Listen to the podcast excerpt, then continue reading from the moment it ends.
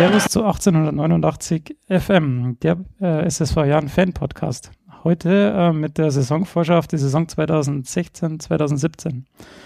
Mit mir am Start sind heute der Matze äh, vom Turmfunk und von den ja, äh, SSV Ultras. Servus Matze. Habe die Ehre. Dann der Robert vom Turmfunk und der Andi vom Turmfunk. Ich unterbreche dich gleich, Tali, bitte. Tali, Entschuldigung. und ich möchte mich nicht rühmen, mit dem Turmfunk. Ich bin zwar dabei gewesen bei der Geburtsstunde, aber ich habe eigentlich noch nicht mitgewirkt, deswegen verdiene ich dieses, diesen Titel nicht, den Turmfunk. Alles klar. und ich bin der Stefan und ihr kennt mich vielleicht von ähm, meinem anderen Podcast von The Random Scientist. Und dann wollen wir auch äh, schon direkt loslegen. Und zwar mit einem kurzen Rückblick ähm, auf die Relegationsspiele, also wie der Jan jetzt überhaupt in die dritte Liga gekommen ist. Ähm, der Matze und der Tali, die waren da dabei und der Robert hat das kommentiert. Ähm, wollt ihr da vielleicht noch ein bisschen ähm, darauf eingehen, wie das so verlaufen ist? Die beiden Spiele? Ja, im Endeffekt war der Verlauf natürlich grandios. Wenn man die beiden Spiele als Komplettpaket sieht, wenn man das Hinspiel sieht, dann äh, muss ich sagen, war ich keiner guten Dinge eigentlich. Ähm, beim 1 zu 1 im Hinspiel habe ich eigentlich gedacht, dass wir das nicht schaffen. Beziehungsweise war ich eigentlich vor der Delegation auch negativ eingestellt, dass, man's, äh, dass man halt trotz dem äh, ersten Platz, was ja eh schon schwierig ist zu erreichen in der Regionalliga, dass man es ja. dann äh, nicht mit dem glücklichen ähm, Ende die Saison abschließen können. Aber das Rückspiel war natürlich sensationell. Wir sind ja im Hinspiel auch schon mit 700, 800 Leuten aus Regensburg angereist gewesen nach Wolfsburg und haben da wirklich das Beste gegeben. Ähm, eins, das Ergebnis war jetzt natürlich, äh, naja, sagen wir mal, also das Hinspiel, wie war das Ergebnis vom Hinspiel nochmal? 1 zu 0 für die Wolfsburger. Und ähm, ja, man muss sagen, dass die, der Palionis hat uns mitgeteilt, dass die Wolfsburger Jungspunde auf dem Platz sehr arrogant gewesen sind. Und das, glaube ich, war noch ein bisschen der ausschlaggebende Grund, wo die Young-Kicker dann gesagt haben, ja, denen zeigen wir es jetzt mal. Und den äh, Eindruck hat man im Rückspiel dann gehabt, die haben es eigentlich richtig vom Platz gefegt. Das hätte auch höher ausgehen können.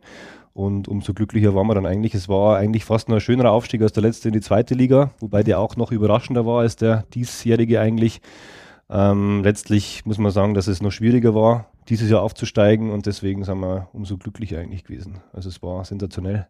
Ja, genau. Nanzig hat es ja auch nochmal im Interview mit dem Turmfunk äh, explizit gesagt, dass die Einstellung der Wolfsburger ihn die nochmal gepusht hat. Und ja, also ich meine, warum es halt emotionaler war, dieser Aufstieg, als wahrscheinlich in die zweite Liga, ist halt, weil es tatsächlich auch um Existenzen geht, weil uns ist, glaube ich, jedem bewusst gewesen, so lange werden wir die Regionalliga mit dem Etat ja, nicht halten können. Richtig. Und ja, von der ja, von der Kommentator-Ebene, also der Tali hat das Hinspiel mitkommentiert, ich habe das Rückspiel mitkommentiert. Ja, krass, also ich hab, hab, war nie so aufgeregt von dem Spiel, nicht mal vom ersten Einsatz beim Turmfunk. Ähm, und zum Glück haben wir dominiert, weil sonst hätte ich wahrscheinlich viel gegrantelt. Ja, wirklich. Also äh, ich habe ja das Hinspiel in Wolfsburg kommentiert, nervös wie Bolle. Ähm, da ging halt auch oftmals einfach das, das, das Fanherz durch. Wenn man das, wenn man das ähm, ja mit einem Piepton machen müsste, wäre glaube ich alle zwei Minuten wäre so ein Ding gestartet gewesen äh, wo man den Fabs und mich nicht verstanden hätte. Ähm, das mit der Arroganz, das kann ich auch von den Tribünen bestätigen. Also selbst wir, wir haben halt sehr emotional kommentiert, mhm. sind halt sehr belächelt worden. Ich habe halt äh, gerade das Wolfsburger Gebaren, sei es vom Trainer Ismail, der bei jeder Kleinigkeit dem Schiedsrichter ähm, äh, auf die Pelle gesprungen ist, äh, habe ich halt da stark kritisiert und mir gedacht, na okay, gut, du bist ein ehemaliger Profi, du solltest eigentlich da Kontenance und Erfahrung in solchen Sachen haben. Aber es hat er nicht an den Tag gelegt und die Schiedsrichter haben sich da auch beeinflussen lassen. Ganz abgesehen davon war Wolfsburg im Hinspiel überlegen, deutlich überlegen, hatte die viel bessere Spielanlage. Ja. Ähm, wir hatten da zwar zwei, drei gute Möglichkeiten. Ich erinnere nur an den Olli Hein mit seinem Pfostenschuss oder den Leis mit seinem äh, ja, Fernschuss, den der Keeper von Wolfsburg gut rausgetan hat. Aber wenn man es dann zusammennimmt, das Rückspiel hatte, hatten da die, die jungen Golfsburger überhaupt keine Chance. Und im Endeffekt dann verdient der Aufstieg. Ja, aber also nach dem Hinspiel habe ich eigentlich auch keine große Sorge gehabt wegen der Spielanlage, sondern eher wegen dem Ergebnis. Und aber wie wir daheim aufgetreten sind, das hätte ich der Mannschaft so ehrlich gesagt oder der ganzen Saison nicht zugetraut, weil wir das, wir hatten schon ziemliche Leistungsschwankungen und das war der Ausschlag nach oben und wenn man sich mal die Spiele anschaut, so um Amberg rum, auswärts ist 0 zu 0, Da hat glaube ich, vorher kein einziges Tor geschossen in der Rückrunde noch und wir haben auch keins reingebracht gegen die, obwohl wir Tabellenführer waren. Wir hatten eine Chance irgendwie in der 90. Genau. Da an, den, an die Latte, aber davor haben wir keinen Stich gesehen. Knackpunkt war ein bisschen das äh, Derby dann in Burghausen. Das war natürlich emotional bzw. motivationstechnisch sehr wichtig für die Mannschaft, dass man da das Derby gewinnen konnte, 1 zu 0. Und äh, ich glaube, dann ging es zwar trotzdem noch ein bisschen wechselhaft voran, aber das war so, glaube ich, in den Hinterköpfen noch, dass man es einfach schaffen kann und das haben sie dann auch im Rückspiel wieder abrufen können, tatsächlich. Ich glaube, es war, also der Aufstieg war ja schon, also der, die Meisterschaft war ja schon vor dem letzten Spiel klar, dann konnte man sich im letzten Spiel gegen Nürnberg dann nochmal ein bisschen, ja, ein bisschen zur Ruhe setzen, ein bisschen ausruhen und dann ein bisschen auslaufen lassen, das Ganze, die Meisterschaft feiern und dann, ähm, ja. Gott sei Dank, weil das war ja auch, das stand ja auch in der Schwebe. Man wusste ja nicht, ob Nürnberg tatsächlich dann äh, noch um den Aufstieg spielen will weil äh, die haben ja automatisch mit der ersten Mannschaft die Lizenzbeantragung äh, auch für die zweite Mannschaft mitgemacht. Das heißt, die hätten eigentlich letztendlich am Schluss sagen können, Ella Badge, wir stehen jetzt vor euch, wir spielen dann die Relegationsspiele doch. Und äh, dadurch, dass wir uns ja. dann noch die vorletzten Spieltage, also den vorletzten Spieltag vor Nürnberg, äh, ja, ja, wohl der entfernen konnten. Rainer Koch, also der äh, Amateur Mensch von der BEV ja gesagt hat, die haben sich nicht angemeldet. ähm, also angeblich hätten sie im Nachhinein dann nicht mehr sagen können, also dass sie die, die Relegation spielen, weil es ja organisatorisch okay. schon ein bisschen ge geplant werden musste. Also okay, hätten okay. sie drei, vier Wochen vorher sagen müssen, sie müssen, sie wollen spielen. Ja, aber das ist ja einer, der sich nicht ja, auskennt, oder? Ja, ich, da ich ja auch noch ein kleines Clubherz habe ähm, und da auch ein oder zwei Kontakte rund, äh, rüber nach Franken habe, ähm, war das. Stehe ich dazu. Habe ich kein Problem damit. Ähm, ja, genau. Äh, haben die gesagt, nee, eine, eine zweite Mannschaft in der dritten Liga äh, kann und will sich der Club nicht leisten. Äh, sie haben Aber als wir dort kommentiert haben, sind sie alle mit dem Bugatti quasi angefahren. Die ja, Spieler. selbstverständlich, klar, Logo. Ist halt Autosponsoring. Ja. Ja gut, dann glaube ich, äh, haben wir. Äh, Eins will ich noch kurz ja. zu der Relegation sagen. Äh, die, die uns zuhören, Wahnsinn, wie die Zuschauer mitgegangen sind, oder? Also ja, da muss man, also da muss man echt stolz auf Regensburg sein. Also sowas habe ich noch nie erlebt. Im alten Stadion ist es ja nicht möglich gewesen, weil man einfach den Hall und die Akustik nicht äh, hatte. Aber dass sowas mal möglich ist in Regensburg, das hätte eigentlich keiner abschätzen können oder niemals irgendwie sich vorstellen können, weil das war wirklich sensationell, dass das ganze Stadion steht, über 15.000 Leute mitgehen. Das war, ähm, die Spieler haben es dann selber auch so wiedergegeben. Hein zum Beispiel, unser langjähriges Urgestein, der hat ja auch gesagt, sowas, äh, dass sowas mal möglich ist. Das ist eigentlich ja unfassbar. Und das ist sein Verein. Das war ein schönes Statement auch nochmal von ihm. Also da kann, da kann, man sagen, dass sich das Stadion in der ersten Saison schon richtig ähm, etabliert hat, also so als neue Heimstätte. Zum Stadion kann man sagen, das war ist besser jetzt nicht laufen können, dass wir jetzt den Aufstieg auch geschafft haben, dass wir praktisch diesen, also wir haben ja letztes Jahr diesen Hype jetzt eigentlich gehabt, dass es neue Stadion gibt in Regensburg, jeder wollte mal hin. Jetzt haben wir den Hype in der nächsten Liga, nächsthöheren Klasse nochmal eigentlich. Jetzt werden wir immer äh, ähnliche Zuschauerschnitte haben wie am Anfang zumindest, schätze ich mal, so 7000 könnte man schon anstreben auf jeden Fall. Und ja, ich glaube auch, dass natürlich da das mit einspielt, dass die ein oder anderen Neuzugänge auch deswegen vielleicht vorbeischauen. So einer wie der Tommy, glaube ich, der hat das auch miterlebt. Der mhm. kommen wir später dazu zum Thema. Äh, ist ein Riesentalent meiner Meinung nach von Augsburg 2, der hat's auch, der hat auch gespielt in Regensburg und ich glaube, so einer ist natürlich, dann kommt natürlich auch dazu, dass ein neues Stadion hier ist und der dann sagt, ja, das ist eigentlich eine tolle Sache, da war eine schöne Stimmung und dann ist für mich die dritte Liga auch ausreichend, nochmal ein Jahr lang mich zu beweisen ja, das, praktisch. Das Sprungbrett, ja. Ja. Okay. Guten Durst übrigens. Prost. Ähm, gut, dann glaube ich, haben wir das jetzt tatsächlich ähm, erschöpfend äh, behandelt und dann können wir weitergehen und schauen, wie, was sich im, wie der Kader so ausschaut und wie sich ähm, der Kader verändert hat. Ähm, jetzt äh, in der Off-Season, in, in, der Vorbereitung auf die neue. Ähm, ich weiß nicht, vielleicht soll man einfach mal ähm, Position für Position abgehen und dann einfach gucken, wer da neu ist und wer jetzt äh, dabei ist. Genau. Also im Tor ähm, haben wir wie letztes Jahr den äh, Penske und es kam neu als zweiter Tormann ähm, der Lech von Fürth. Als, ich weiß nicht, aber ich glaube, es ist ausgeliehen. Der ist ausgeliehen. Ähm, nee, der ist, nee, der ist fest verpflichtet. Der ist fest? Ja. Okay. Was sagt ihr zum, zu der Torwartposition? Ja, gut. Ähm, sinnvolle zweite Torwartverpflichtung. Ähm, ehemaliger Regensburger ist hier äh, in der Jugendabteilung oder Jahnschmiede, wie es ja heißt, äh, groß geworden die zweite Torposition, denke ich, hervorragend ausgefüllt. An Pentke führt erstmal kein Weg vorbei. Aber ich denke mal, der Bastian ja. Lerch wird äh, ordentlich Druck nach hinten machen, sodass sich der Penke nicht ausruhen kann. Sehr gut. Dann gehen wir gleich weiter zur Abwehr. Haben wir Palionis, Urabas, Nachreiner, dann ähm, den Ur äh, Robin Urban, glaube ich, ähm, ist jetzt fix ähm, von Halle verpflichtet. Mhm. Ähm, dann Paulus Nanchik, jetzt auch fix von äh, Chemnitz äh, verpflichtet. Hofrat und Hein. Ja. ja, da kommt natürlich das Verletzungsproblem noch dazu, da kommen wir aber später dazu. Habe ja. ich, glaube ich, auf der Agenda gesehen hier. Ähm, man muss sagen, dass wir im Vergleich zum letzten Aufstieg, so 2011 in die zweite Liga, da haben wir, glaube ich, drei Innenverteidiger gehabt, also jetzt schon in der Breite viel besser aufgestellt sind. Natürlich kommt man jetzt nicht abschätzen, dass so viele Leute jetzt sich da noch verletzen und auch längerfristig verletzen. Deswegen, ja, muss man wahrscheinlich da noch mal ein bisschen nachplanen. Äh, Ansonsten denke ich, äh, sind wir da eigentlich ganz gut aufgestellt und ich glaube auch in der Breite eben äh, ganz äh, vernünftig äh, ja, aufgestellt. Nachreiner ist natürlich schön gewesen, dass er jetzt wieder zurückgekommen ist, leider wieder auf der verletzten Liste. Vom Uderbass halte ich sehr viel. Für seine 21 Jahre hat er echt eine starke Saison ja, ja. gespielt. Palionis als Captain muss natürlich vorangehen, ist aber jetzt der Einzige, der noch übrig bleibt von den einen von den Verteidigern, von den Innenverteidigern zumindest.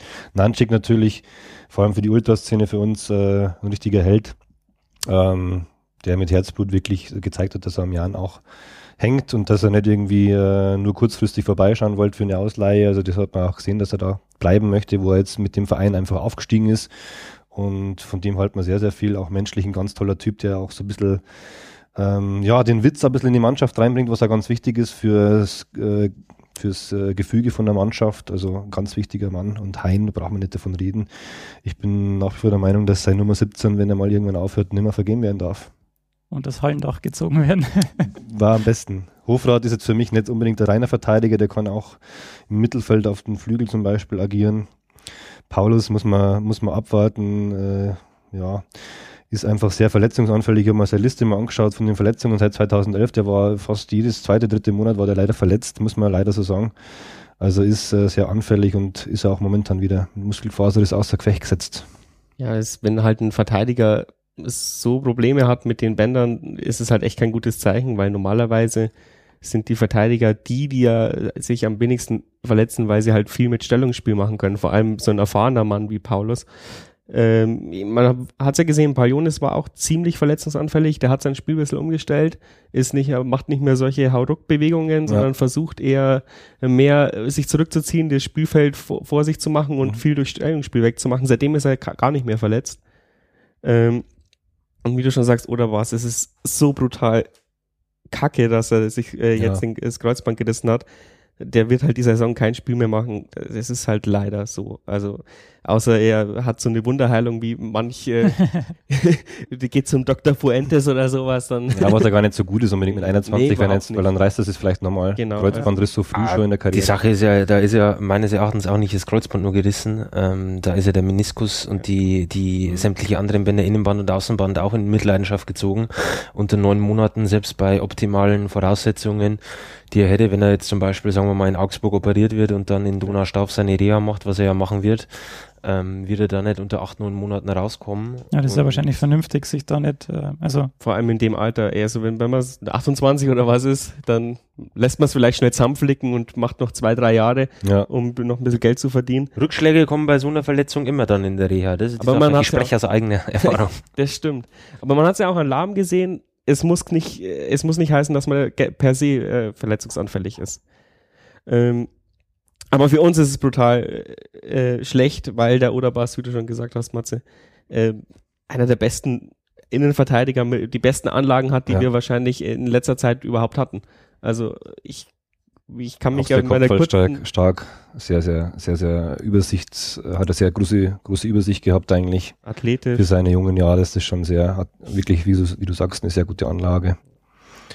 Hein auf den Außen, Außen braucht man natürlich nicht diskutieren, aber ich bin auch so zwiegespalten wie viele Jan-Fans, glaube ich, wo man sagt, okay, vielleicht auf den Außen kann er sein Potenzial nicht völlig ausschätzen. Ja, auf, äh, absch- Ich bin dann auch mehr im defensiven Mittelfeld eigentlich. Ja, ich, also, oder, oder so halb, halb rechts oder halb, ja, so im defensiven Mittelfeld.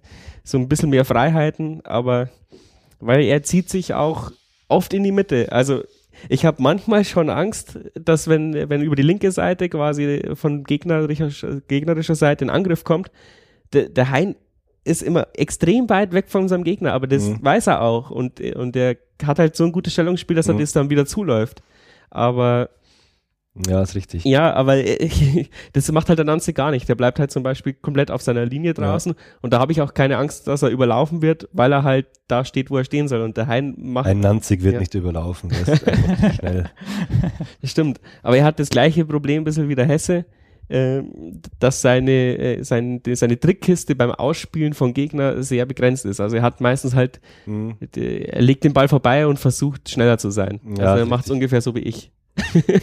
Nur, dass du nicht so schnell bist. Zumindest nach Dass du eigentlich jedes Duell verlierst wahrscheinlich. Hallo? Schnell bin ich schon auf die ersten zwei Meter. Gut, dann äh, haben wir die Abwehr soweit äh, abgeschlossen. Dann gehen wir mal ins Mittelfeld. Da haben wir äh, Leis, Knopp, Knoll, Pusch, Geipel, Schöpf, Hesse, Luge, Faber. Hast einen Fehler drin, Kopf heißt er. Aber Guido Knopp. Entschuldigung. Heißt der? Dann war er bei Transfermarkt falsch geschrieben. Ähm, und äh, Tommy von, vom FCA äh, als Ausleihe. Ähm, Kommentare von euch?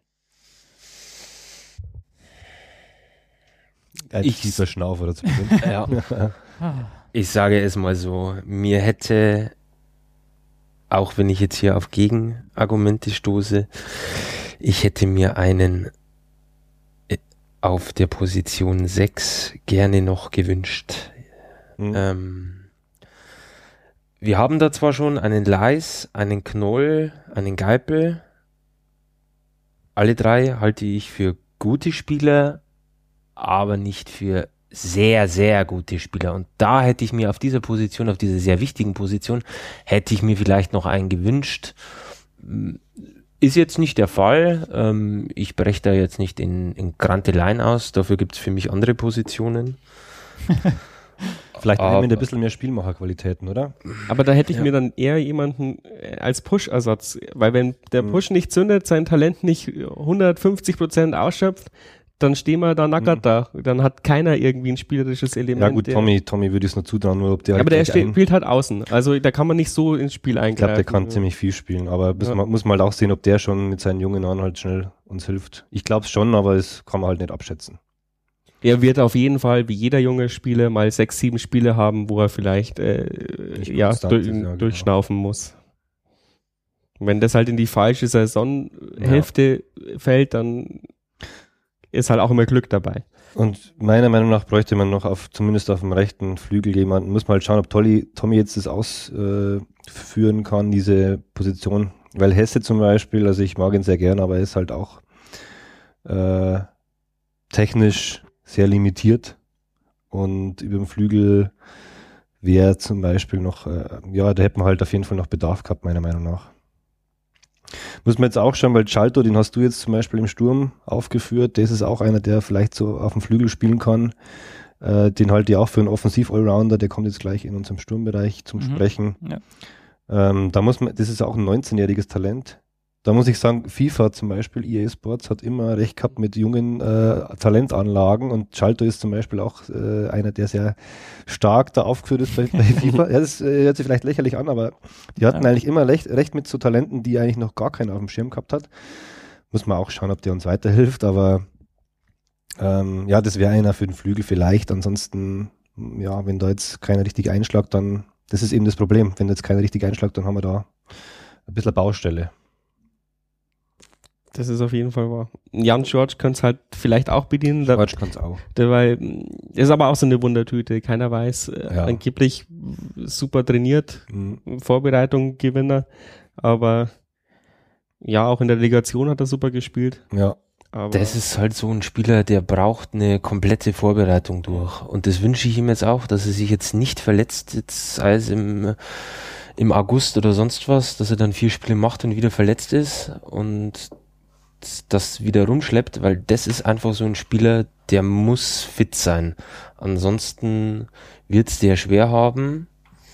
Und ja, wie wir in der, in der laufenden Saison oder in der vergangenen Saison gesehen haben, zum Ende ist er ja fit geworden, aber ansonsten war war das lang um sein Loch ja, ja, sehr lange. Und ähm, ich habe sie das eine oder andere Mal auch beim Funken gesagt, ähm, mir wäre es jetzt lieber, wenn er ausgewechselt wird.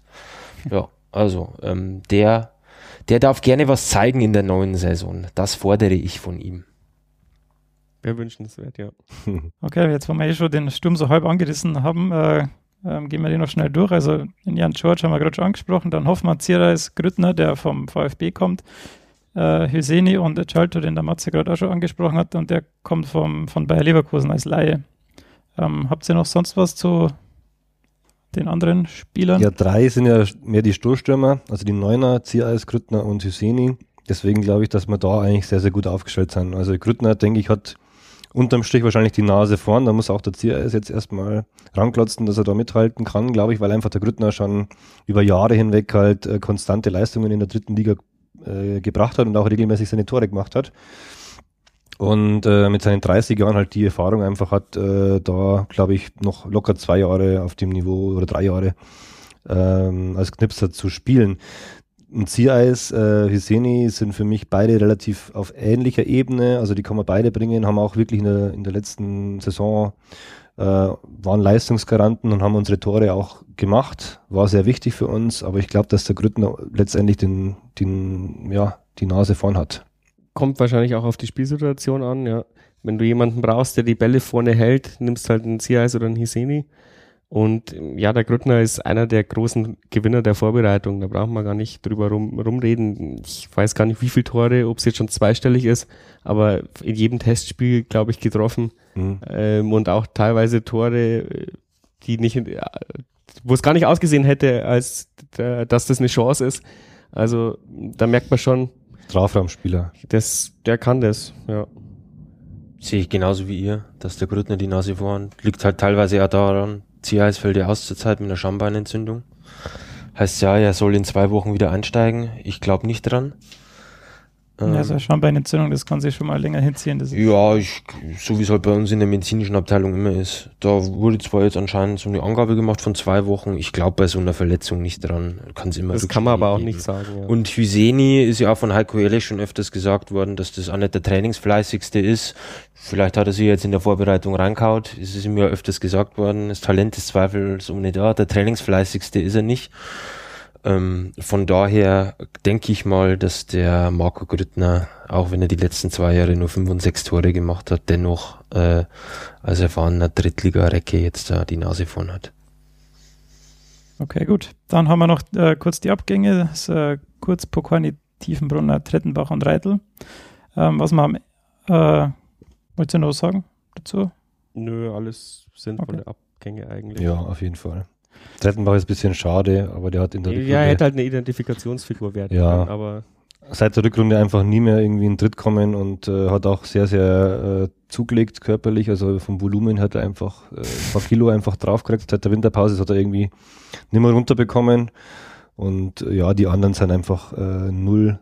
Er hat falsch auf die Niederlage reagiert. Also ich meine, natürlich ist scheiße, wenn der Trainer dich einfach nicht mehr einsetzt oder wenn du nicht mehr das Standing hast wie bei dem Trainer davor. Mhm aber als Sportler muss man halt dann 200 Prozent geben und nicht in Selbstmitleid zerfließen. Ja, so wie ich das gesehen habe, hat jetzt bisher noch kein Verein gefunden. Also ja, ich wünsche ihm trotzdem alles Gute natürlich. Ja, also natürlich. er ist ein cooler Typ. Also ich habe ihn auch, wir haben ihn auch immer gerne interviewt. Ich glaube, man hat auch in ja, der ja, Szene gern mit ihm gesprochen. Ja, auf jeden Fall. Dritte war, dritte war super. Cooler Aber typ. leider halt einfach sportlich nicht mehr, ja. nicht mehr möglich. Und kurz wird bei uns mit Sicherheit keiner Tränen nachweinen. Der hat jetzt einen richtigen Verein gefunden mit Ingolstadt 2, der hin. Breitenbach, glaube ich, kleinen, kleinen Nachbericht, glaube ich, gehört zu haben, dass er gerade auch im Trainingscamp ist von der VDV, also von der, von der Vereinigung für Vertragsprofi-Spieler, mhm. glaube ich, gehört zu haben. Äh, hat irgendjemand mal ins Forum gepostet und äh, steht, glaube ich, auch auf der Liste drauf. Aber ich glaube, Lobo E steht da auch noch drauf. Ich habe den, ich habe den Paudi, ja, bei Lobo E, ganz ehrlich, ich glaube, der tut gerade Eisfischen irgendwie oder ist schon ins Ausloch reingefallen. Mit dem ähm, Siegerzahn. Ja, wahrscheinlich. Ähm, aber ich denke. Hannes Siegerzahn spielt, glaube ich, in der zweiten oder dritten äh, Liga in Norwegen wieder. Okay. Habe ich letztes Mal gelesen. Ja, absolutes Idol. Das hätte man zum Marketing-Idol vom Jahren machen können. Sigurdsson äh, T-Shirts, das war so geil, als er das erste Mal eingewechselt wurde. Ja, da war, habe ich glaube ich sogar kommentiert. Total gefeiert. Bester Mann. Auf jeden Fall. Bester Bart. Also was man jetzt äh, zusammenfassend auf jeden Fall sagen kann, ist, dass ähm, große Kontinuität herrscht. Also es wurde jetzt kein großer Umbruch eingeleitet, sondern man geht eigentlich im Großen und Ganzen mit der Mannschaft ja. Äh, in die neue Saison, die in der Regionalliga auch den Aufstieg geschafft hat. Das war ja auch der Kalkül. Also ich meine, jeder hatte äh, in, in seinem Vertrag eine automatische Verlängerung beim Aufstieg, also von den Leuten, die letztes Jahr da waren und jetzt noch da sind. Ähm, und das war auch ganz klar der Plan, den Leuten eine Perspektive zu geben, damit sie sich den Arsch aufreißen, um aufzusteigen. Und das haben sie getan. Der Plan ist aufgegangen. Jetzt ist halt die Frage, ist der Plan dann für die dritte Liga auch gut? Aber darauf kommen wir dann wahrscheinlich später auch noch. Das mal. werden wir dann sehen, ja. Und diese Kontinuität, die ähm, spiegelt sich natürlich auch, spiegelt sich auch in der Trainerposition wieder. Also Heiko Herrlich macht weiter. Ähm, wie lange hat er jetzt für dieses Jahr Vertrag oder hat er längerfristig? Wisst ihr das? Der müsste nur noch für dieses Jahr. Also es war ja so, auch sein Vertrag hätte sich automatisch äh, verlängert zum Aufstieg, aber er hat quasi, ich weiß gar nicht, äh, zu einem Zeitpunkt, wo wir eigentlich auch wieder in den Tief gerutscht sind, ich glaube nach dem Nürnberg-Spiel, ich mhm. bin mir auch nicht sicher, oder nach dem München-Spiel, äh, mhm. Hat er dann vorzeitig verlängert, weil der Verein gesagt hat, wir, wir wollen, egal was passiert, mit Heiko Herrlich weitermachen. War auch nochmal ein Signal an die Mannschaft. Hat geklappt. Und anscheinend ja auch ganz gut für uns, dass wir vorzeitig verlängert haben, weil ja Sandhausen dann auch irgendwann mal auf die Idee gekommen ist, oh, der Heiko ist schon ein guter Trainer. ja, sehr gut. Ähm, also mit der ähm, Entscheidung kann man dann auch zufrieden sein. Ja, Heiko Herrlich, also mit dem sind wir sehr zufrieden. Also wir ganz aktiven Fans können uns keinen, keinen anderen Trainer vorstellen. Deswegen bin ich auch glücklich, dass der sich länger vorstellen kann, in Regensburg zu bleiben. Und ich glaube, er fühlt sich mit Frau auch ganz wohl. Wir haben noch ein bisschen Gespräche auch finden können nach der Aufstiegsfeier im Pony und so weiter, ist er auch vorbeigekommen und hat die Gespräche gesucht mit den Fans und war bei unserer Ultras 15 Jahre Feier auch dabei, was, ah, jetzt, was jetzt nicht unbedingt jeder Trainer macht. Und äh, ich glaube, es ist auch bekannt, dass der Vorgänger, Herr Brand, jetzt nicht so beliebt war bei den, bei den sehr aktiven Fans. Deswegen sind wir glücklich, dass wir jetzt den haben. Der Heiko macht es. Das ist absolut herrlich. Mir ist auch letztens nochmal seine Antrittsrede in Erinnerung gekommen, also seine Momo-Rede. Ähm, äh, ja, da hat er ein paar Punkte genannt, die mir eingefallen sind und äh, wo ich mir dann so nach der Saison gedacht habe, hm, sind die erfüllt worden. Was er sofort gesagt hat, war halt einfach die Defensivleistung, dass die teilweise unterirdisch war. Wir haben ja einen Gegentorschnitt, ich glaube, wir haben ja zur Winterpause ähm, 27 oder 28 Gegentore gehabt, was halt äh, im Vergleich mhm. deutschlandweit der Regionalligen halt viel zu viel war. Ähm, nach der Saison oder nachbetrachten können wir sagen, abgestellt. Zwar nicht zu voller Gänze, sei es, erinnert man sich das, das Kultspiel in Buchbach, wo wir ja mit 1-4 verloren haben, wo wir uns ja im Sport 1 sauber blamiert haben. Aber nichtsdestotrotz äh, muss man sagen, die Defensive im Vergleich, was äh, vor der Winterpause und nach der Winterpause war, es war äh, ein völlig anderes Gesicht. Also vor der Winterpause waren einfach die Abstände viel zu groß. Ähm, die Mittelfeld, offensiven Mittelfeldspieler sind nicht mit nach hinten gegangen. Die Defensivreihe ist nie, zu spät rausgerückt. Das wurde alles viel kompakter und enger ähm, äh, ja, konzipiert. Das fand ich sehr, sehr gut von ihm. Da, da steckt auch viel Arbeit in der Winterpause dahinter. Dann zweitens, ähm, dass er die Spieler aus der Komfortzone rausgeholt hat, was er auch immer sagt, hat er ebenso gemacht. Spieler Stinkstiefel, die mit der Leistung nicht zufrieden waren. Ich nenne da jetzt ganz klar zwei Namen, Kurz und Trettenbach. Ähm, die haben nach der Winterpause überhaupt keine Rolle mehr gespielt, fand ich sehr, sehr gut. Ähm, abgesehen davon, egal wie die personelle Lage immer war, auch in, in der Abwehr, dass diese Spieler dann nicht mehr spielen. Äh, konsequent und sehr gut. Äh, ja, und zweitens, dass wir halt immer von Spiel zu Spiel gedacht haben und dass er nicht immer, wo er ja immer nach jedem Spiel gefragt worden ist, ja, jetzt Relegationsspiele, hm, gegen wen und hin und was. Das war dem völlig Schnuppe. Fand ich gut, fand ich sympathisch. Man sieht ja, er kommt in der aktiven Fanszene gut an. Ja. Ähm, bei mir auch.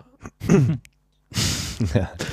ja, er spricht unsere Sprache. Also ich ja. habe ja auch mal auf Facebook geschrieben, ähm, der könnte auch beim Turmfunk arbeiten, als er dieses Waldorf-Zitat gebracht hat. Man kann den Spielern nicht immer sagen, ja super, jetzt habt ihr ja die Schnürsenkel gut gebunden und ihr wart auch die bessere Mannschaft, aber Mai habt halt wieder verloren. Äh, das geht halt nicht. Also äh, am Ende ist Fußball ein Ergebnissport und das müssen auch die Spieler kapieren und die, da war halt eine Art Komfortzone, wo halt dann hieß, ja, Mai, jetzt haben wir halt verloren, aber wir sind ja immer noch Erster. Ja, Burghausen ist noch zwölf Punkte weg, da können wir noch viermal verlieren, dann ist Ja, genau. ja, und zack, haben wir viermal verloren. Also ich weiß auch, dass, dass, dass sein Vorgänger, also Herr Brandt, natürlich auch mal dazwischen gehauen hat. Aber ich weiß es nicht, vielleicht. Also ich habe vom, ich persönlich habe vor Heiko Herrlich mehr Respekt, wenn der vor mir steht und sagt, ja, mach, mach mal das und das ja. oder du musst das abstellen, erstmal nicht so viel, hätte ich, hätte ich mehr Angst vor ihm, als wenn Christian Brandt vor mir steht. Jetzt drehen wir mal wieder mehr. Kampf in dritten ja. aber trotzdem zu spät. Ja, Heiko Herrlich könnte mir einen Staubsauger verkaufen, glaube ich. Der kann da. Ja, außerdem mag ich seine sachliche, rationale Art so ein bisschen und die, die trotzdem so unterfüttert ist mit diesen, ja, ich lasse mir nicht das Ohr abbeißen. Mhm. Auch nicht von einem Oliver Kahn. genau. Okay, dann äh, sind wir mit dem Trainer soweit fertig und dann ähm, würde ich gerne auf den Verlauf der Vorbereitung beziehungsweise auf die, also die Verletzten eingehen, die wir jetzt schon ähm, angesprochen haben. Vielleicht eine kurze Zusammenfassung. Wir haben äh, Verletzte den Nachreiner mit Außenbandriss, Ali Oderbas mit dem Kreuzbandriss, der wahrscheinlich heuer nimmer spielen wird. Ähm, Urban hat einen Rippenbruch und Paulus Muskelfaser ist gut. Das wird jetzt wahrscheinlich nicht so lange dauern, aber ähm, ja, man sieht schon, äh, das sind vor allem Probleme in der Abwehr ähm, sodass jetzt im letzten Testspiel auch der Marvin Knoll als Innenverteidiger aufgelaufen ist. Ähm, ihr habt die Testspiele wahrscheinlich alle verfolgt. Ähm, was könnt ihr da so dazu sagen? Ja, erstmal zum verletzten Stand natürlich, du hast schon gesehen, ich habe mal die Haare gerauft. Wenn ja. man mal so aufgelistet sieht, äh, wirkt es nochmal geballter und das ist einfach wirklich, also da haben wir wirklich äh, Pech gehabt jetzt. Aber es ist nicht so, dass wir die einzige Mannschaft sind, die mit solchen Problemen zu kämpfen hat. Deswegen, ich meine, das könnt ihr wieder was in Phrasenschwein einschmeißen, in Fünfer. ähm, müssen wir jetzt natürlich damit leben. Also wir haben halt vor allem in der Verteidigung jetzt richtige Probleme. Und meiner Meinung nach muss man da unbedingt jetzt auch äh, nochmal aktiv werden auf dem Transfermarkt und wirklich nochmal einen Innenverteidiger nachverpflichten. Das ist äh, eigentlich, ja, das ist unabdingbar. Ähm, und Natürlich haben wir ein paar Spieler, die auch flexibel einsetzbar sind, die auch in der Verteidigung spielen können. Du hast es hier aufgelöst, Knoll als Innenverteidiger, das habe ich jetzt zwar überhaupt nicht auf, auf dem Schirm gehabt, ähm, aber wäre natürlich auch irgendwann eine Alternative. Vielleicht, ich sehe jetzt eher so Leute wie Hein dann einfach unabdingbar in der Verteidigung, zuerst mal zumindest, solange man jetzt da die Stammverteidiger ausfallen hat. Ähm, Palionis ist dann der einzige Innenverteidiger, den wir jetzt noch haben, was natürlich wirklich krass ist. Äh, meiner Meinung nach muss man da was machen und nochmal, ähm, also anders geht es eigentlich nicht. Vor allem in der Verteidigung eben. Die Vorbereitungsspiele sind meine zwei Kollegen wahrscheinlich kompetenter. Ich bin jetzt nicht so derjenige, der jetzt die Ergebnisse von den Vorbereitungsspielen so auf die Waage legt. Ähm, eigentlich interessiert mir das relativ wenig. Ja, da geht es ja mehr um den, den Formaufbau. Da geht es darum, genau, dass sie halt viele Spieler einmal beweisen können, dass halt jeder äh, mal vom Trainer begutachtet werden kann, vor allem die neuen ob die ein System, wie man die ins System am besten einfügen kann. Und ja, wurde vorher schon gesagt, der äh, Herr Grüttner hat das, glaube ich, ganz gut gemacht zum Beispiel. Er ist wahrscheinlich vorne gesetzt jetzt. Ähm, Verteidigung ist eben, ja, wie gesagt, die Problemstelle. Da muss man jetzt mal schauen, wie man das am besten lösen kann. Ich weiß nicht, was eure Empfehlungen oder Vorschläge waren. Also das Problem, was ich an unserer Seite sehe, natürlich haben wir flexible Spieler, aber Heiko Herrlich baut eigentlich immer auf so ein Grundgerüst an Spielern, und äh, macht es dann auch ziemlich gut in der Trainingsarbeit, um zu schauen, wer wo stehen muss, bei welcher Spielsituation. Und das äh, bricht dann halt jetzt das Knack, dass wir überhaupt gar keine Innenverteidigung in dem Sinn mehr haben. Weil natürlich kann er jetzt einen Knoll zurückziehen, aber dann muss er diese, muss er dem Knoll diese taktischen Anweisungen auch irgendwie lernen. Und äh, wenn dann wieder alle zurück sind, dann hat der Knoll quasi umsonst diese taktischen Anweisungen gelernt. Ich finde, das ist äh, schon auch ein Punkt. Und deswegen habe ich heute auch nochmal nachgefragt in der Geschäftsstelle, ähm, wie es aussieht, äh, Innenverteidiger. Und natürlich äh, sondieren die den Markt, hieß es. Ähm, aber es gibt halt nicht so viele Schnittstellen zwischen, wer bringt uns weiter und wen können wir uns mhm. leisten. Mhm. Aber wenn da jemand, der auf dem Markt auftaucht, dann werden wir zuschlagen. Das ist so die Aussage, die ich jetzt äh, sagen darf. ja, was anderes könnte ich mir nicht vorstellen. Mein Heiko ja. Herrlich muss wird es ja auch so sehen, dass da einfach was ja. kommen muss noch, weil in der dritten Liga ist halt einfach kein Zuckerschlecken. Da kannst du nicht mit einem Innenverteidiger auftreten. Aber ich. Und Leute jetzt spontan umzulernen, halte ich jetzt persönlich nicht für sinnvoll. Da würde ich eher, also meiner Meinung nach, eher noch einen Hofrat als Innenverteidiger in Betracht ziehen als einen Knoll, ganz ehrlich. Aber ist meine Meinung. Ja, ein Gabel könnte man auch noch zurückziehen, Leis könnte man zurückziehen, aber dann nimmt man sich halt auch die Option im Sicher. Mittelfeld. Sicher, ja. Deswegen unbedingt nachverpflichten, meine Damen und Herren. Da, daran führt überhaupt kein Weg vorbei. Ich sehe es auch noch mit zwei Innenverteidigern. Ähm, äh, klar kannst du jetzt nicht noch äh, zwei zusätzliche Innenverteidiger holen, weil gesetzt im Fall sollten alle fit werden, hättest du dann vier, äh, sieben im Kader. Ja. Ähm, klar, Logo geht ja irgendwann mal auch auf, an, an, an den Geldbeutel. Ähm, aber es ist halt auch schon offensichtlich, so Spieler wie Paulus, äh, so schön wie seine ganze Karriere war und so erfahren wie er ist, ähm, er hat jetzt wieder so gut wie überhaupt keine Vorbereitung mitgemacht. Ähm, selbst äh, von den Verletzungen her ist wahrscheinlich der erste, der zurückkommt. Der wird uns auch in der Hinrunde nicht helfen. Also er ist 33, wird 34. Ja. Der wird uns in der dritten Liga nicht helfen. Das äh, Punkt aus. Ähm, wenn man den zu früh reinschmeißt, was du nicht machen kannst, fällt er wieder aus. Ja. Jetzt sieht man ja, was für anfällige Muskeln er hat. Ähm, und der bräuchte eigentlich auch in seinem Alter eine Vorbereitung. Und die Ja. hat er jetzt wieder nicht. Deswegen wird uns dieser Spieler, obwohl er hier mit Muskelfaserriss dasteht, in der Hinrunde meines Erachtens nicht mehr helfen. Nee. Wie es bei einem Rippenbruch ausschaut, ich weiß es nicht. Das ist unglaublich schmerzhaft und das dauert halt Ewigkeiten, Ja. weil das braucht man halt auch. Stoßatmung etc. weiß ja jeder, wenn Ja. man da irgendwie. Ja. ähm, Aber da kann man halt kommt. äh, zumindest nebenbei noch ein bisschen Kondition machen und Ja. solche Geschichten. Also, ja, ja, klar, Logo, aber da ist halt alles. Da, aber da stößt ja. halt alles drauf. Ähm, kann sich auch ziehen bei sowas. Ja, und bei den anderen, ähm, ja, Knie ist halt das Bescheidenste. Was Geschichte. Ja. Ja. Ja, und Olli Hein und äh, ähm, Push waren ja auch als Vorsichtsmaßnahme draußen. Da muss er also Ja, Pali natürlich. Palionis war ja auch jetzt Ja. angeschlagen. Der hat ja, ist ja wieder Mhm. umgeschnackelt oder so. Der hat ja ab und zu mal an seinem Knöchel. Also war jetzt nichts, war jetzt eine. Vorsichtsmaßnahme. Ja. Aber lass da mal was passieren, dann hättest du überhaupt keinen Innenverteidiger mehr. ja, ich, Und dann bräuchtest du wirklich noch zwei. Und dann ist es halt wirklich die Sache, ähm, eventuell spielt man ja noch mit dem Gedanken auf einer anderen Position, weil bis 31.08. ist ja offen nachzujustieren. Und dann ist es halt wirklich so, dann brauchst du wirklich zwei. Sollte da noch irgendwas passieren, äh, das möchte ich mir gar nicht vorstellen. Und ich klopfe auch hier dreimal auf Holz, dass da nichts mehr passiert. Aber dann nimmst du dir halt auch die Flexibilität, äh, irgendwie weitere Verpflichtungen noch zu tätigen. ich glaube halt, wenn wir schon bei dem Thema sind, äh, dass das genau der entscheidende Punkt sein wird, wie diese Saison verlaufen wird. Wenn wir das Verletzungspech haben, wie wir es vom Jahren kennen, leider, Mhm. dann werden wir schon da unten drin mithängen. Das, davon bin ich überzeugt, weil äh, gewisse Leute, gewisse Säulen, wenn wir, wenn wir schon äh, bei dem Thema sind, kannst du nicht auffangen. Und ja, das, das wird das große, das große Ding sein. Wenn wir, wenn wir da irgendwie durchkommen äh, mit den Verletzten, die wir jetzt haben und sonst keinen mehr, dann haben wir mit dem Abstieg, glaube ich, nichts zu tun. Aber lass da mal noch, äh, lass da wie gesagt noch ein paar Jonas ausfallen, ein Grüttner ausfallen, Seaeis ausfallen zusammen, dann stehen wir halt komplett nackert da. Ich Ja. meine, aber das Problem hat natürlich jeder, aber wir vom Ja, Jahren ja. sind halt schon ein bisschen gebrandmarkt in dieser Beziehung. Ja, ja, den Faustpfand, den ich halt jetzt im Moment noch sehe, wenn ich mir, ich habe mir heute so Zu- und Abgänge von den ganzen anderen Drittligisten angesehen. Ähm, ich glaube, äh, 90 Prozent der Mannschaften haben da so gut wie eine komplette Aufstiegs- äh, beziehungsweise Startelf, also so neun bis elf Spieler der Durchschnitt ausgetauscht. Das ist halt bei uns nicht geschehen. Im Endeffekt mit, mit vier externen Neuzugängen und den zwei festverpflichteten mit, mit Urban und Nanzig. Ähm, das Aber ist zum halt ersten Mal, zum ersten Mal in den letzten 15, 20 Jahren ist es eigentlich so, Ja, dass ja, wir wirklich das- mal einen Stamm halten ja, ja. können. Und das finde ich halt gut. Das Ja. ist halt im Vergleich, wir haben bei weitem nicht den besten Kader hier. Also bei weitem. Da sehe ich uns im unteren Mittelfeld.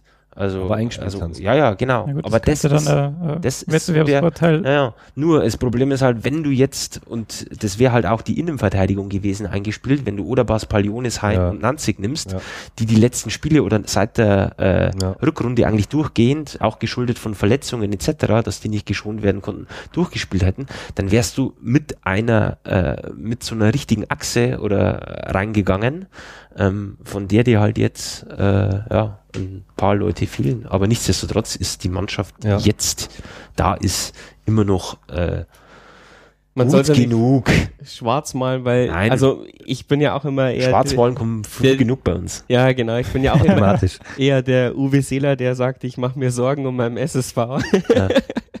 Aber von dieser Viererkette, die du sagst, ist halt jetzt einer weg. Ja, Und das ist halt oder was. Also, ja, ja. Und der ist zwar einer der wichtigeren da hinten gewesen, aber ja, aber es hört sich dramatischer an, für drei Innenverteidiger verletzt, als ähm, nur einer von der Viererkette ist weg. Also man kann es immer so und so sehen. Ja, klar, Logo. Aber ähm, lass doch da was passieren, Robert. Ja, wenn, ich, ähm, das habe ich ja gesagt. ja, also, ja. Wenn, wenn, wenn noch ein oder zwei Leute verletzt dazukommen, dann wird's haarig. das hört sich halt hinten wunderschön an. Ja, ja, ich verstehe das schon, ähm, dass da drei Leute äh, weiter von der von der letztjährigen Viererkette hinten sind. Aber dieses Gebilde ist halt ungefähr so zerbrechlich wie, was weiß ich, mein rechtes Knie. Was halt auch schade ist, dass man jetzt nicht aus der zweiten Mannschaft richtig schöpfen kann, weil natürlich der erste Mal der Sprung natürlich zu groß ist zwischen Bayernliga Süd und dritten Bundesliga jetzt, weil da hätte man ja auch natürlich mit ein bisschen Nachwuchs noch, könnte man da dienen. Zum Beispiel Wolf Max, der auch bei uns in der Ultraszene aktiv ist, spielt Innenverteidiger jetzt in der zweiten Mannschaft. Die haben aber schlecht gestartet mit, glaube ich, einem Punkt in drei Spielen nur. Und das ist natürlich, wäre natürlich irgendwann einmal eine Quelle, wo man dann sagen kann, man kann welche rekrutieren aus der zweiten Mannschaft, aber da ist jetzt momentan, äh, ja, das ist noch zu, zu weit weg und die sind auch noch zu jung und der Sprung ist zu groß. Das ist ja vielleicht auch ein Das Grund, warum man nicht so in die erste Mannschaft finanzieren kann, weil vielleicht das Gehalt von ein, zwei Spielern äh, von der ersten Mannschaft auch in den Ausbau eben dieser Jugendarbeit, weil natürlich ist irgendwann mal das Ziel, dass man eben zwei bis drei Leute pro Saison in die erste Mannschaft ziehen kann. Mhm. Ja, klar. Und das hat man ja dieses Jahr umgestellt, hat noch ein paar Leute verpflichtet und äh, ein paar Positionen verschoben, intern in der Geschäftsstelle und so. Und das äh, frisst natürlich auch ein bisschen äh, Kapital und Ja. davon wird man halt erst in fünf bis zehn Jahren Früchte ernten. Hoffentlich halt man so lange durch in der dritten Liga. Weil ich meine, passieren kann immer was. Wo wir jetzt schon bei der ähm, Achse waren, die der Tali angesprochen hat, was wäre denn jetzt so die, die Stammelf, die so in das erste ähm, Drittligaspiel gehen könnte? Oder jetzt, wenn man die Verletzten mal rausrechnet, aber was wäre dann da so die optimale Elf, die sich da rauskristallisiert hat in der Vorbereitung?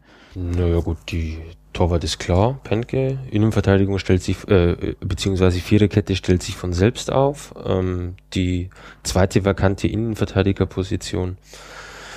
Ich weiß es nicht, ob jetzt ein Knoll spielt, wie jetzt der Matze meint, dass er eher einen Hofrat innen sieht. Ähm, Ich also ich weiß jetzt gegen Bochum hat Äh, Knoll, glaube ich, gespielt. Ja, genau, das habe ich, hab ich gelesen, deshalb habe ich das Ich äh, da reingeschrieben. Ich glaube auch nicht, dass Hofrat spielt. Ah. Ich hätte ihn auf dieser Position noch nie gesehen.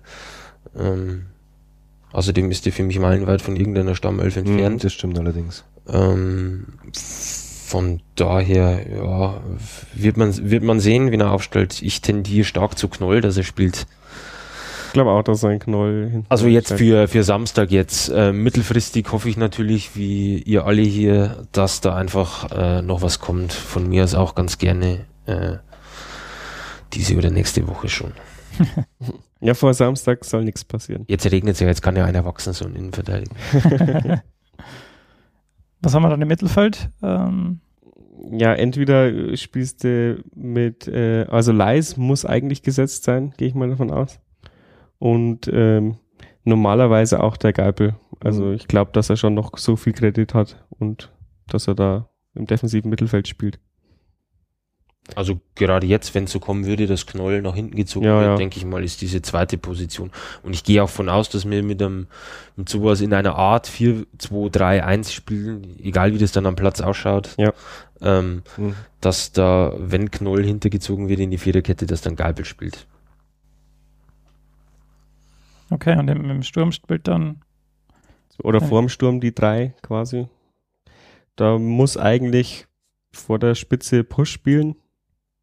Gehe ich mal davon aus. Außen wird es ein bisschen interessant, oder? Mhm. Matze, was sagst du außen? Ich bin mir da nicht ganz sicher. Ich weiß nicht, das, da glaube ich, hat er noch viele Möglichkeiten einfach. Da kann er, da kann er schön variieren, denke ich mal. Also ich würde gerne einen Tommy sehen, aber Ich glaube auch, also wenn eine Position außen meines Erachtens, wie ich finde, sicher ist, dann ist es Tommy. Ähm, ich glaube, den wird man sehen, dass der spielen wird. Mm. Dann wahrscheinlich noch George. George und ja. Brittner, genau. Ja. Da Ziereis äh, ja, mit Sicherheit am Wochenende ausfällt, ähm, gehe ich auch stark von aus, dass der Brittner vorne spielt. Alles klar, super. Dann haben wir die ähm, Vorbereitung und die Aufstellung ähm, abgehakt. Dann kommen wir zum letzten Punkt und zwar die Prognose. Was, was glaubt ihr denn? Was ähm, ist das Ziel? Ja, das Ziel ist natürlich, die Klasse zu halten, aber haben wir die Chance auf mehr oder wird es eine knappe Geschichte? Ja, ich bin, ich bin ganz happy, wenn wir es wirklich einfach schaffen. Also ich würde sowas wie 12 bis 14 anstreben. Das wäre für mich vollkommen ausreichend. Alles andere ähm, muss nicht sein, wäre natürlich schön, wenn er ein bisschen mehr nach vorne geht, aber es muss absolut nicht sein. Also ich will mich echt nur etablieren in der Liga, einfach mal Boden, äh, beziehungsweise Fuß fassen, einfach in der neuen, beziehungsweise neuen alten Spielklasse, mit dem neuen Stadion jetzt und drin bleiben. Alles andere ist wirklich wurscht eigentlich, wirklich. Ich brauche gar nicht mehr. ich brauche auch nicht mehr, Hauptsache wir bleiben drin. Ich hoffe, jeder frisst Gras ähm, von oben bis unten. Und ja, ich glaube, dass wir erst äh, am vorletzten Spieltag oder sowas. Äh, Bitte nicht. glaube ich. Ich glaube, es wird dramatisch. Ja, typisch Jan auf jeden Fall. Ja, ich glaube, es wird dramatisch. Und trotzdem hoffe ich, dass jeder davor alles gibt. Weil sonst rastle ich völlig aus. Vor allem auswärts, wenn ich da kommentieren muss. ja, wie gesagt, alles andere als drin bleiben äh, zählt nicht. Also alles andere wäre Utopie. Ähm, wenn ich jetzt schon wieder höre, irgendwas mit mittelfristig zweite Liga ist völliger Unsinn. Ähm, es zählt der Klassenerhalt mit Platz 12 bis 14, wie der Matze sagt, wäre ich vollkommen zufrieden. Ich bin auch zufrieden, wenn wir es am letzten Spieltag oder vorletzten ja. Spieltag schaffen. Das ist mir War nicht ganz so schön, da stimmt. Na, wirklich nicht. Nee, nee, gar nicht. Ähm, mein Blutdruck tut das überhaupt nicht gut. Ähm, aber ja, wichtig ist halt auch für mich, dass ein ehrlicher Fußball gespielt wird. Und ähm, ja, dass da, wie gesagt, Gras gefressen wird und man nicht einfach merkt, dass da ein paar Spieler für sich selbst spielen. Äh, das brauche ich nicht. Das werde ich auch dann immer ganz gern kundtun, wenn mir sowas nicht gefällt. Gut, okay. Gibt es sonst noch irgendwas, was ihr loswerden wollt ähm, in Bezug auf den Jahr, auf die neue Saison? Ja, kauft euch die Dauerkarten so schnell wie möglich, solange es noch äh, keinen großen Andrang gibt drauf was wir alle hoffen, dass irgendwann stattfindet natürlich. Und wer Bock auf Stimmung hat, kommt im Block S2, ganz klar. Und wer Bock äh, hat, mal zu kommentieren, der wendet sich an die anderen be beiden Herrschaften hier vom Turmfunk. Ja, Aber ich glaube, die belegen hier die Plätze ganz gut und sind ganz gut äh, eingespannt und danach wirklich voll drin. Wie ja. sieht es jetzt äh, mit dem Turmfunk aus, wenn jetzt Spiele in, im Fernsehen auch gezeigt werden? Ist es dann für euch ein Problem oder? Ja, Problem in Anführungszeichen. Natürlich merkst du es brutal an, den, an der Zuhörerzahl. Ähm, aber es sind immer noch einige, die das dann trotzdem anhören. Und ja, man kann es ja auch äh, synchronisieren. Also vor allem, wenn es ein Livestream ist von, vom BR, äh, machen ziemlich viele dann eben Pause, solange bis wir wieder synchron sind und hören halt uns dann als Kommentar an und nicht den äh, mhm. vom BR. Also das haben wir jetzt schon oft äh, positives Feedback bekommen. Ich mache es auch so, wenn ich äh, zu Hause bleibe, äh, tue den Turmfunk rein und das äh, Fernsehsignal quasi an und den Ton vom Fernseher aus. Es klappt eigentlich ziemlich gut, macht auch brutal viel Gaudi. Und wenn wir gewinnen, hören sich die Leute das danach eben nochmal als Podcast teilweise an kann man das, kann man das dann nach, im Nachhinein runterladen? Dann noch ja, mal? genau. Ist halt auf YouTube verfügbar. Ah, okay. Und äh, dann hören sich viele halt nochmal an, weil ja, Siege sind Jede geil. Stimmung rüberbringt. Ja, ja, Siege sind geil. Niederlagen hört sich kein Mensch mehr an. Egal wie geil wir kommentiert haben. Das ist äh, völlig wurscht. Nichtsdestotrotz schaut es trotzdem live vorbei bei uns. Gerade jetzt auch am Samstag, wenn ihr keine Zeit habt, ins Stadion zu gehen, was äh, die erste Priorität ist, erstmal ins Stadion gehen, das Ding einigermaßen voll kriegen. Ansonsten schaltet beim Turmfunk ein und wie gesagt, ich glaube, am Samstag gibt's ja auch schon den Livestream beim BR. Ähm, macht's das, wie der Robert sagt, macht jeder von uns so. Äh, drückt einfach mal den Livestream kurz auf Stopp, dass das irgendwie synchron wird, etc. Das klappt sehr, sehr gut. Es muss man technisch auch wirklich nicht begabt sein. und dann klappt diese Saison. Sehr gut, dann haben wir das auch abschließend besprochen. Dann danke ich euch, Matze, Robert und Tali, für, dass ihr mitgemacht habt. Was ich Gerne. noch ähm, sagen wollte, ähm, ich wollte mich beim Rasenfunk bedanken, denn der hat uns aufgenommen in die Liste der Fußball-Podcasts. Das heißt, da sind wir auch schon vertreten. Das heißt, äh, da sind wir auch aufzufinden. Wenn euch gefällt, was ihr hört, dann äh, abonniert uns auf iTunes, kommt auf unseren Blog, äh, lasst Kommentare da oder folgt uns auf Twitter. Ansonsten, ähm, ja, hoffen wir das Beste für die nächsten Spiele. Und dann hören wir uns wieder zur nächsten Folge. Servus. Ciao. Servus. Ciao.